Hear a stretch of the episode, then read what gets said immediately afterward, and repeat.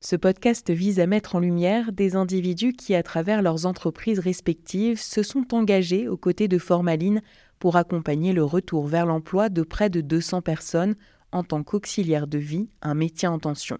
Ce pacte régional d'investissement dans les compétences, plus communément appelé projet PRIC, est piloté par la région Île-de-France. Son ambition est d'accompagner des personnes en situation de vulnérabilité vers une réinsertion professionnelle réussie tout en répondant aux besoins de métiers en tension. En 2023, Formaline a proposé un objectif clair et ambitieux, redonner une place sur le marché de l'emploi à des personnes jusqu'ici exclues, les formant au métier d'auxiliaire de vie, particulièrement en demande. Cette initiative a réussi à gagner la confiance de la région Île-de-France. Dans cette série de podcasts, découvrez des visions différentes de la formation professionnelle, de l'engagement citoyen, de l'économie sociale et solidaire, à travers cinq voix, cinq parcours, cinq personnalités riches et inspirantes. Un podcast produit pour Formaline, organisme de formation certifié Calliope et multilabellisé.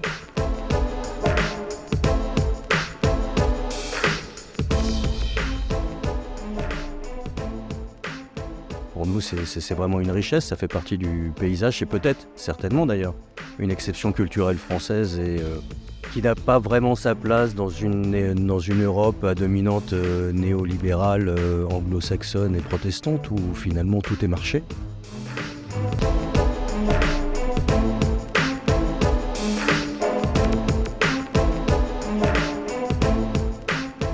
Bonjour Christophe Boissonnade. Bonjour Étienne. Nous sommes euh, ravis de vous recevoir pour ce podcast. Merci de me recevoir. Vous avez de nombreuses activités, autant politiques qu'entrepreneuriales. Euh, en fédération également. Pouvez-vous commencer par euh, vous présenter en quelques mots? Euh, Tout à fait. Donc je suis, je m'appelle Christophe Boissonnade, j'ai 52 ans. je suis père de trois enfants. Voilà, ça c'est l'essentiel. après, professionnellement, je suis, je dirige effectivement la fédération diversité proximité mutualiste, qui est une fédération qui regroupe une centaine de mutuelles euh, en France, mais également, enfin en métropole, pardon, mais également euh, dans les, dans les DOM. J'ai une activité depuis 2010 euh, où je co-dirige une entreprise qui fait de la prise de rendez-vous médicaux par Internet, mais ce n'est pas celle à laquelle vous pensez. Et je suis également, depuis 2014, élu à la ville de Voisin-le-Bretonneux, en charge de la ville solidaire, de la ville numérique et du commerce de proximité. Vous avez prononcé le mot solidarité. En parlant de solidarité, on est euh, aujourd'hui ici pour parler du projet PRIC, un projet de la région Île-de-France qui vise à insérer des personnes dans le métier d'auxiliaire de vie. On parle de 110 à 190 personnes qui vont être formées à ce métier en tension. Première question, pourquoi vous êtes euh, engagé justement aux côtés de la société Formaline dans cette démarche de formation?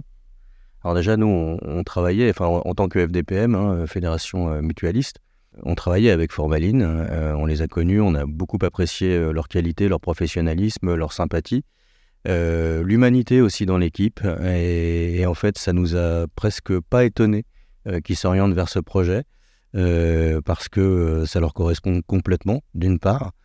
Et puis pour nous aussi, Fédération Mutualiste, c'était l'occasion de, de, nous intégrer dans un projet d'envergure au niveau de l'Île-de-France sur quelque chose qui fait beaucoup de sens qui est de former des auxiliaires de vie, qui est un métier, euh, on va dire, euh, plus qu'en puisque c'est vraiment euh, en, pénurie aujourd'hui.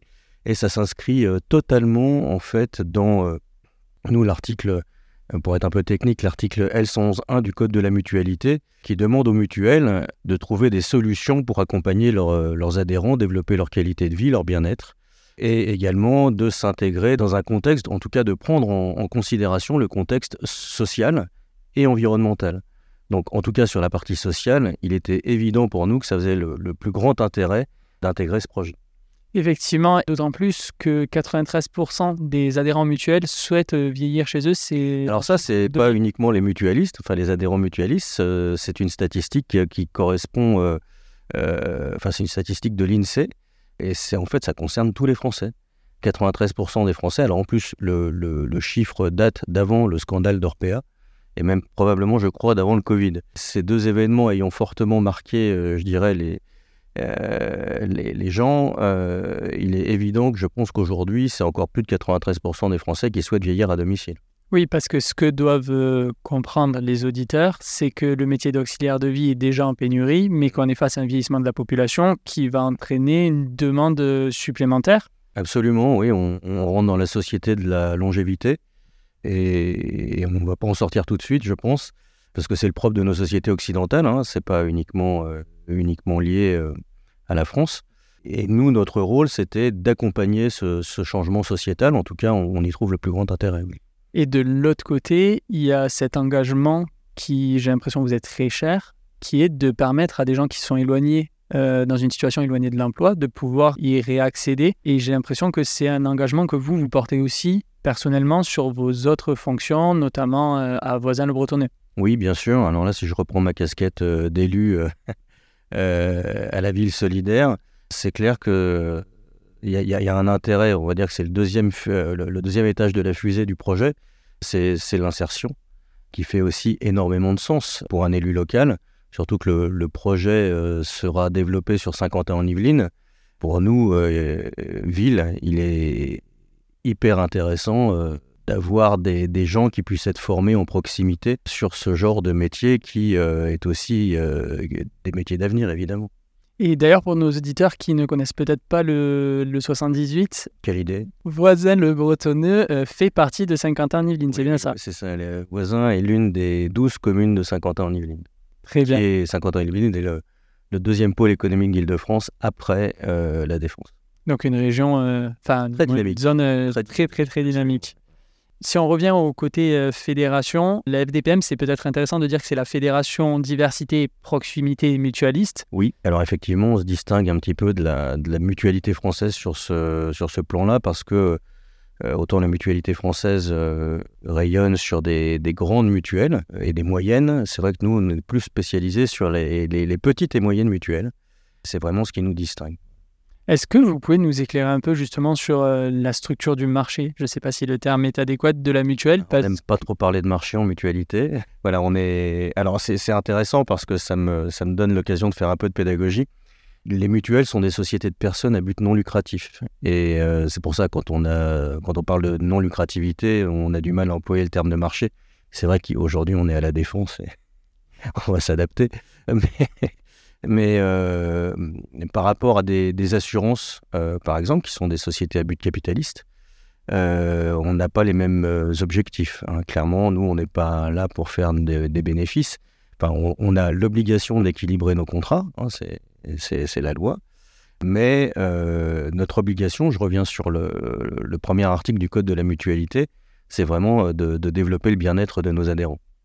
Eh merci beaucoup pour euh, cet éclairage. C'est vrai que le monde de l'assurance et de la mutualité sont peut-être un peu obscurs, donc euh, je pense que ça. Oui, c'est pas clair pour tout le monde, euh, c'est normal. Et puis, on, emploie, enfin, le, terme mutuel a été très galvaudé. Il l'est toujours. Hein, quand on dit mutuel, en fait, c'est, on pense à complémentaire santé. Le, terme exact, c'est complémentaire santé. Et au sein des complémentaires santé, vous avez trois familles. Vous avez les mutuelles, qui sont un but non lucratif, qui font partie de l'économie sociale et solidaire, les assurances et les instituts de prévoyance.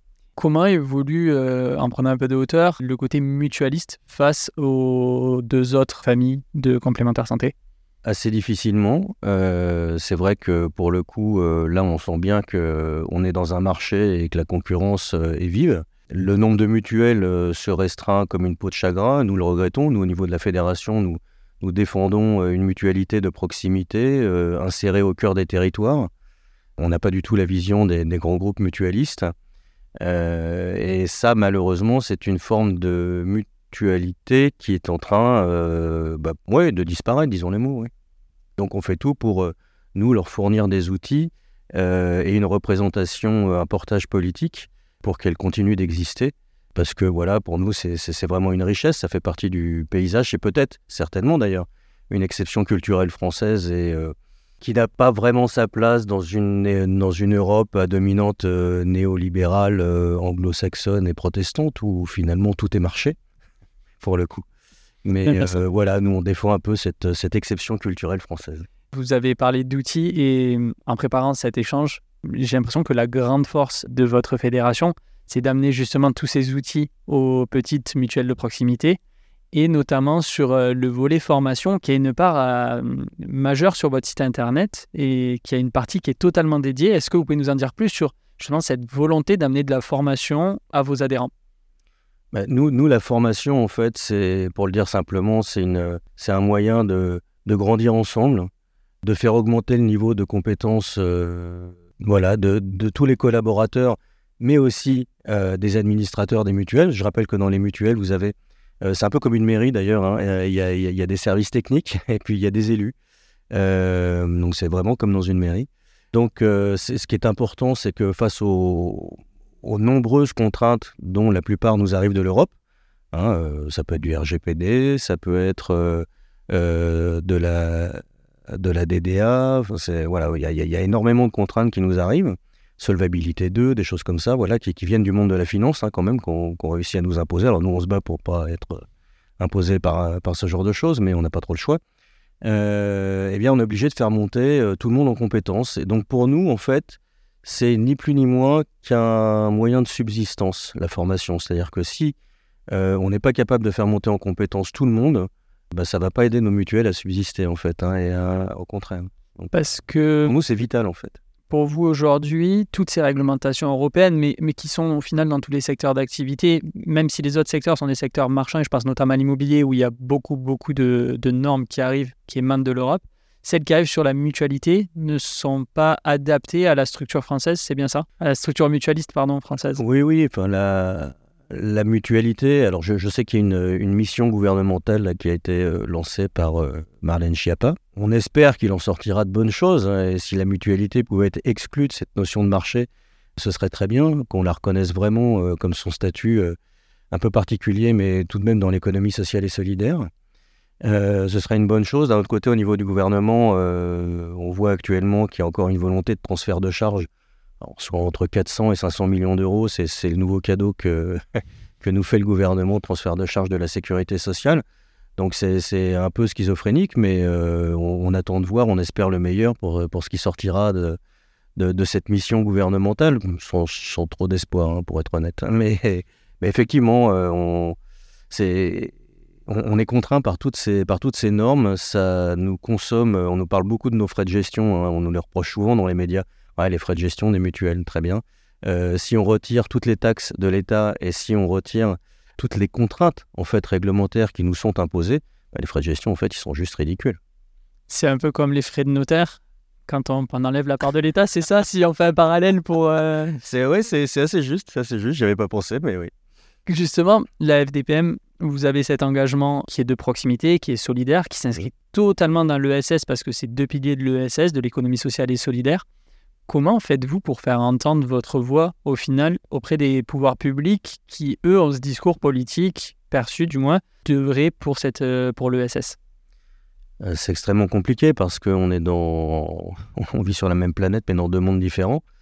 Vous avez des, cabinets ministériels euh, qui sont complètement hors sol euh, et, nous, on mène un travail de fourmi sur le terrain, en proximité, avec des partenaires associatifs. Euh, on essaye de, tisser du lien, euh, de créer des solidarités, parfois même de, trouver des, entre guillemets, des, ruses, des subterfuges pour, continuer à créer de la solidarité. Je prends par, pour exemple l'accord national interprofessionnel. vous savez, qui a rendu les, mutuelles obligatoires pour les salariés, ce qui sur le fond est une excellente idée. Sauf que dans la réalité, ça a juste créé des inégalités, ça les a renforcées pour les personnes qui n'étaient pas, euh, qui n'avaient pas d'emploi. Quelles sont les inégalités entre salariés et non salariés, c'est ça? Exactement, oui, ou parfois aussi les retraités, parce que quand vous perdez un contrat groupe, en fait, quand vous êtes en entreprise, c'est un contrat groupe à, adhésion obligatoire. Et quand vous perdez, quand vous partez à la retraite, peu de temps après, euh, vous vous retrouvez, euh, l'âge, en plus, votre âge, l'âge augmente, vos revenus baissent, et votre cotisation de complémentaire santé va augmenter. Donc en fait, c'est euh, hyper, hyper négatif. Vous, créez encore plus d'inégalités et de difficultés d'accès aux soins. Donc pour ça, nous, euh, la, la, FDPM a, créé, euh, c'était en 2013 je crois la première, des mutuelles de village qui en fait sont des contrats groupes à adhésion facultative au niveau d'une ville ou d'un village, qui permettent à, des gens qui soit n'ont plus accès à l'emploi, qui, sont au chômage clairement, ou des étudiants aujourd'hui qui seraient plus couverts, ou des retraités, d'avoir un contrat groupe il est vraiment adhésion facultative pour le coup. Euh, et ça permet aux gens de rebénéficier de tarifs, je dirais, euh, abordables pour leur complémentaire santé. Et comment vous arrivez à mener les citoyens à, un, connaître ces contrats d'adhésion facultative et deux, amener les pouvoirs publics à l'échelle, les collectivités locales, pardon, à euh, soutenir votre démarche, à l'encourager, à communiquer dessus? Alors ça, paradoxalement, c'est assez facile puisque au niveau local, les collectivités sont devenues l'amortisseur social. C'est-à-dire que quand l'État prend des mesures antisociales, ce qui se répercute, alors ça pour, le vivre en tant qu'élu et, vice-président d'un CCS, on s'aperçoit qu'au niveau local, c'est évident que ce, qui doit compenser, c'est voilà, c'est la collectivité en fait. Donc euh, les collectivités sont à la recherche euh, d'idées euh, innovantes en la matière. Et à l'époque, et c'est toujours le cas, les, mutuelles de village étaient une solution qui répondait à cette attente, à ce besoin, parce qu'on voit les, on voit les populations se paupériser. et la première chose, y compris en temps de crise, là, on, en aborde, on en aborde une majeure, la première chose qui saute, c'est les soins. C'est-à-dire que la c'est le premier poste de dépense qui est réduit en cas de coup dur C'est la première variable d'ajustement. Les gens vont différer ou annuler des soins, ce qui est catastrophique en termes de santé publique. Oui, et qui a un coût en plus pour l'État. Ah bah évidemment. Enfin, en, tout cas, l'assurance maladie. Au-delà de la santé euh, remise en cause des... Donc c'est pour, des, sur, des, sur des principes de gestion à court terme, euh, on sacrifie... Euh, même le développement durable, parce que euh, nous, notre vision des choses, c'est que la santé est indissociable du développement durable. Vous ne pouvez pas euh, parler de développement durable si vous n'avez pas une population en bonne santé. C'est un non-sens. Quel est le lien que vous faites justement pour euh, vraiment illustrer ça dans, dans, le, dans, la tête de nos auditeurs? Quel est le lien entre ESS, santé et écologie, développement durable? Alors, le, le, développement, vous avez trois sphères dans le développement durable. Donc il y a une sphère euh, économique, vous avez une sphère sociale et une sphère environnementale. Bon, bah, dans la sphère sociale, on va dire sanitaire et sociale, l'ESS euh, s'inscrit évidemment euh, complètement dedans. C'est c'est indissociable. En fait. Toute démarche durable, si vous n'avez pas la sphère sociale qui est, qui est représentée, bah, vous n'allez pas très loin en, définitive. Et est-ce que tous les groupements mutualistes ont cette vision comme la FDPM ou certaines mutuelles se sont ancrées dans une démarche plus libéral, capitalistique, dans une démarche plus orientée vers euh, le, le profit, le modèle de l'assurance? Merci de la question. Je vais essayer de ne pas être trop dur avec mes collègues. Il n'y a pas de langue de bois dans ce podcast, on, tient le préciser. Eh ben, ça tombe bien. euh, oui, effectivement, nous, ce qu'on déplore à la FDPM, c'est qu'il euh, y a beaucoup de, grands groupes mutualistes qui se sont euh, enferrés dans cette euh, culture assurantielle. alors, est-ce que c'est une question de taille? Elles, font aussi de belles, de belles réalisations. Hein. Je ne veux pas non plus dire que c'est le diable absolu, ce n'est pas, du tout, pas du tout mon propos. Je crois même qu'on a une certaine forme de complémentarité. Néanmoins, oui, nous, on le, constate, euh, on le constate tous les jours. Il y a des, il y a, des comportements qui ne sont pas acceptables. Et puis, euh, c'est presque la, raison d'être de la FDPM, c'était d'arrêter ce phénomène de fusion. Et on s'aperçoit que les, les, fusions, les absorptions euh, sont encore pléthores. Il y a des groupes qui ne croissent que par, que par ce moyen-là. Exactement. Et, puis derrière, bah, on le voit encore dans l'actualité. Je citerai personne, mais bah, ça se finit toujours par des licenciements par des tensions euh, dans, au, niveau des salariés, par du mal-être au travail. Et là, on est aux antipodes de ce que devrait être la mutualité. La mutualité, ça devrait être quoi? Ça devrait être euh, justement beaucoup de petits acteurs, comme vous disiez, présents, très oui, même, même si on est un grand acteur, on a quand même des responsabilités sociales. La mutualité, euh, originellement, c'était le, le, le, plus grand mouvement social en France. Loin devant les syndicats. À quand remontent euh, les, premières, euh, les premiers mouvements de mutualité, justement? Alors, c'est un peu ancien, euh, c'est un peu ancien dans l'histoire, mais parce que, bon, en, gros, vous avez eu le, Conseil national de la résistance qui, en 1945, a créé la sécurité sociale. Et après, les mutuelles sont devenues des complémentaires santé, mais la mutualité existait bien avant 1945. Il y a des premières traces de la mutualité qui remontent au XVIIe siècle. Et si vous voulez, le principe, c'était celui de la tontine.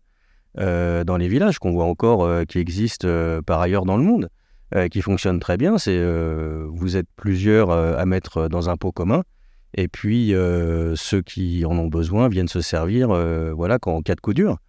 c'est ça l'esprit l'esprit mutualiste. Et c'est aussi pour ça qu'on n'a pas eu de mal à, développer quelque part le, concept de mutuelle de village, parce qu'il était encore profondément ancré dans nos territoires. Ces mécanismes-là, c'est quelque chose, euh, on va dire qu'on a réinventé la roue, mais pas loin.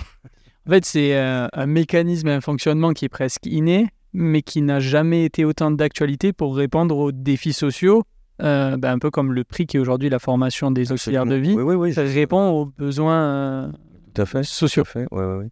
Je pense que c'est au territoire, les, le, top-down, pour l'appeler ainsi, enfin, on voit que ça marche pas, hein, clairement. Euh, alors surtout quand c'est euh, quand ça vient de l'Europe, euh, enfin déjà nous quand c'est l'État qui nous dit quelque chose, on a du mal à l'appliquer, peut-être parce qu'on est français, on est latin, donc par nature un peu bordélique.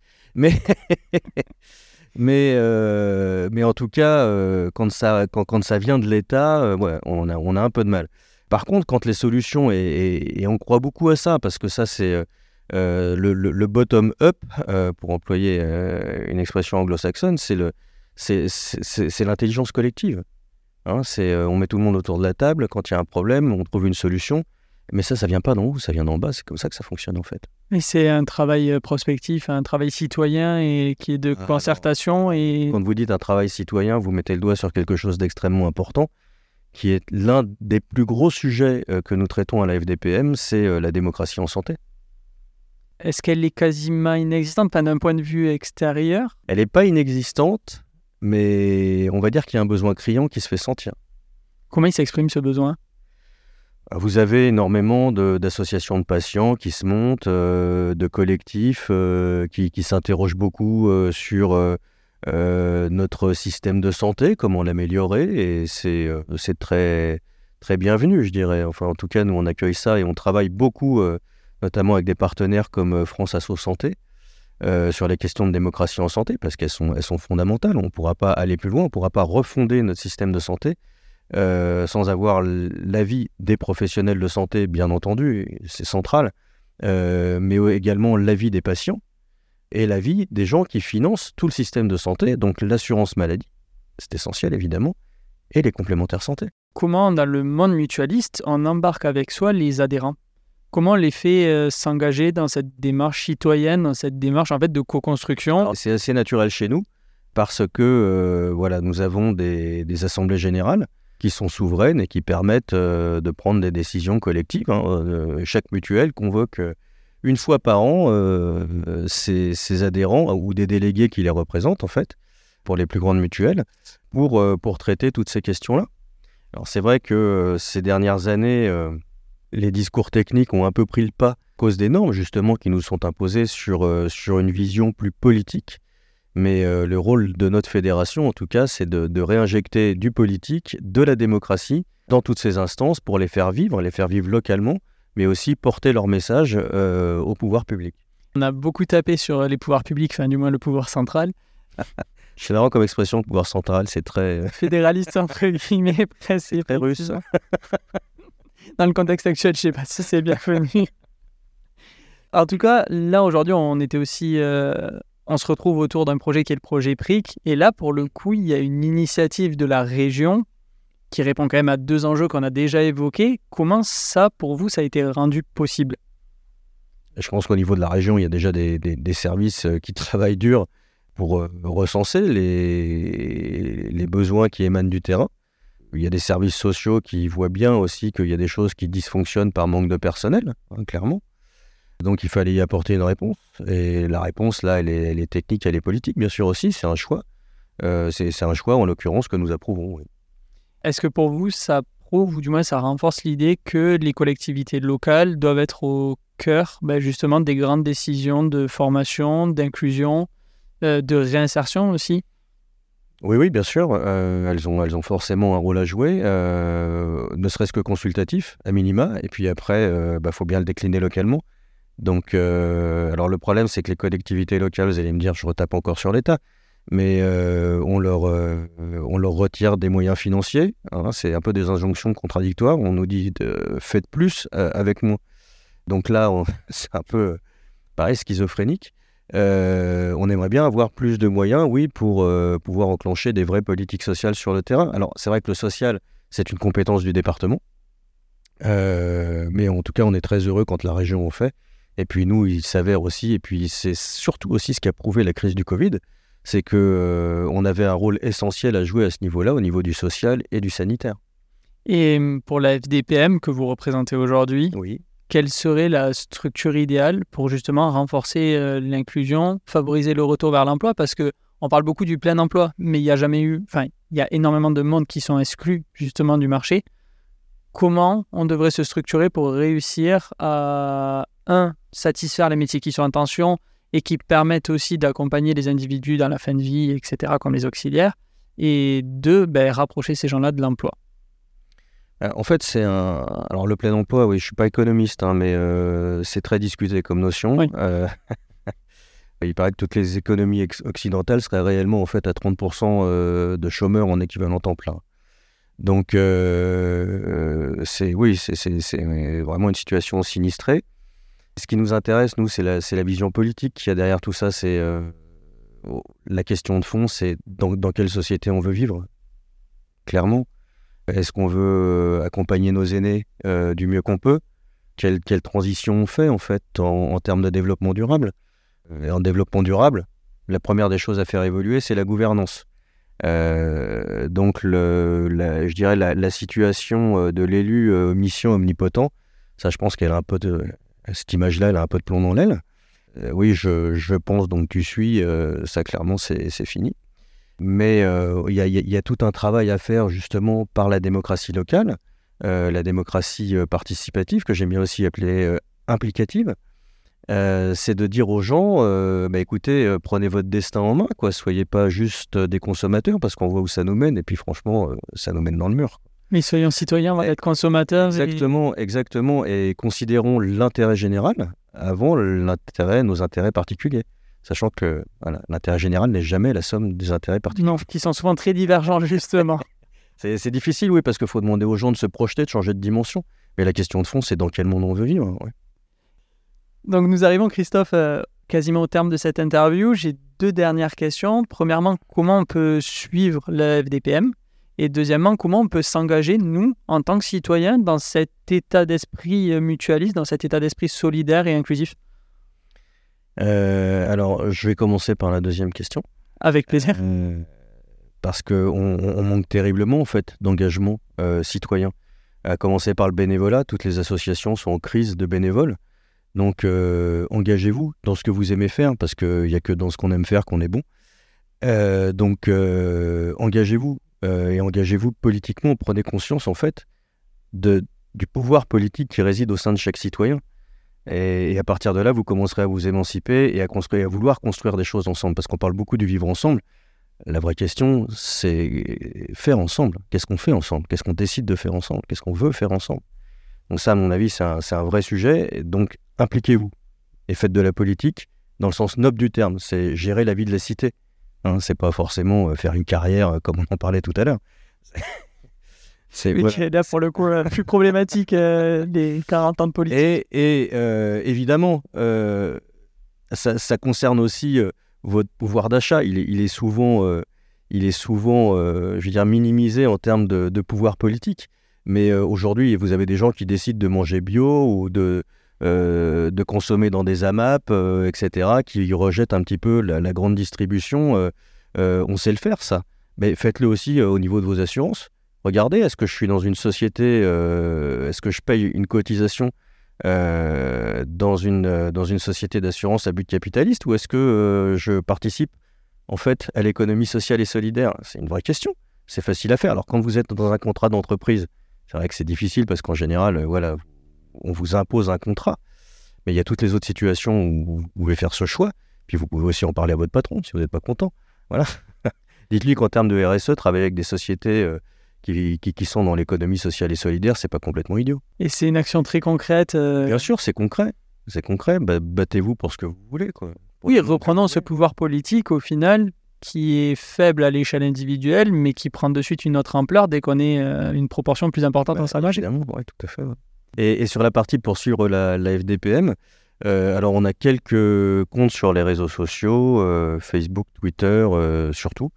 LinkedIn également, voilà. Mais si vous voulez, on a une communication qui s'adresse beaucoup plus euh, aux petites et moyennes mutuelles, euh, qui est calibrée pour elles. Hein, on présente surtout, c'est pas c'est pas une communication grand public en fait. Hein. on est vraiment nous euh, sur, sur du B2B, hein, comme on dit.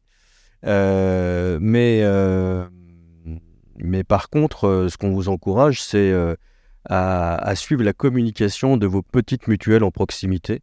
Cherchez-les, il y en a forcément une qui est pas très loin de chez vous. Et essayez de vous impliquer parce que il y, a plein de petites actions qui sont menées dont on parle pas trop souvent. Nous, on se bat pour, pour les, les médiatiser, mais elles font un travail de terrain formidable tous les jours euh, dans les solidarités, dans la proximité. Euh, et, nous, c'est pour ça qu'on est vraiment très très fiers de les accompagner au quotidien dans leur euh, voilà, prolonger leur, leur autonomie de gestion et, et, leur longévité. Merci beaucoup Christophe pour cet échange et merci surtout pour votre franc-parler. Je vous en prie.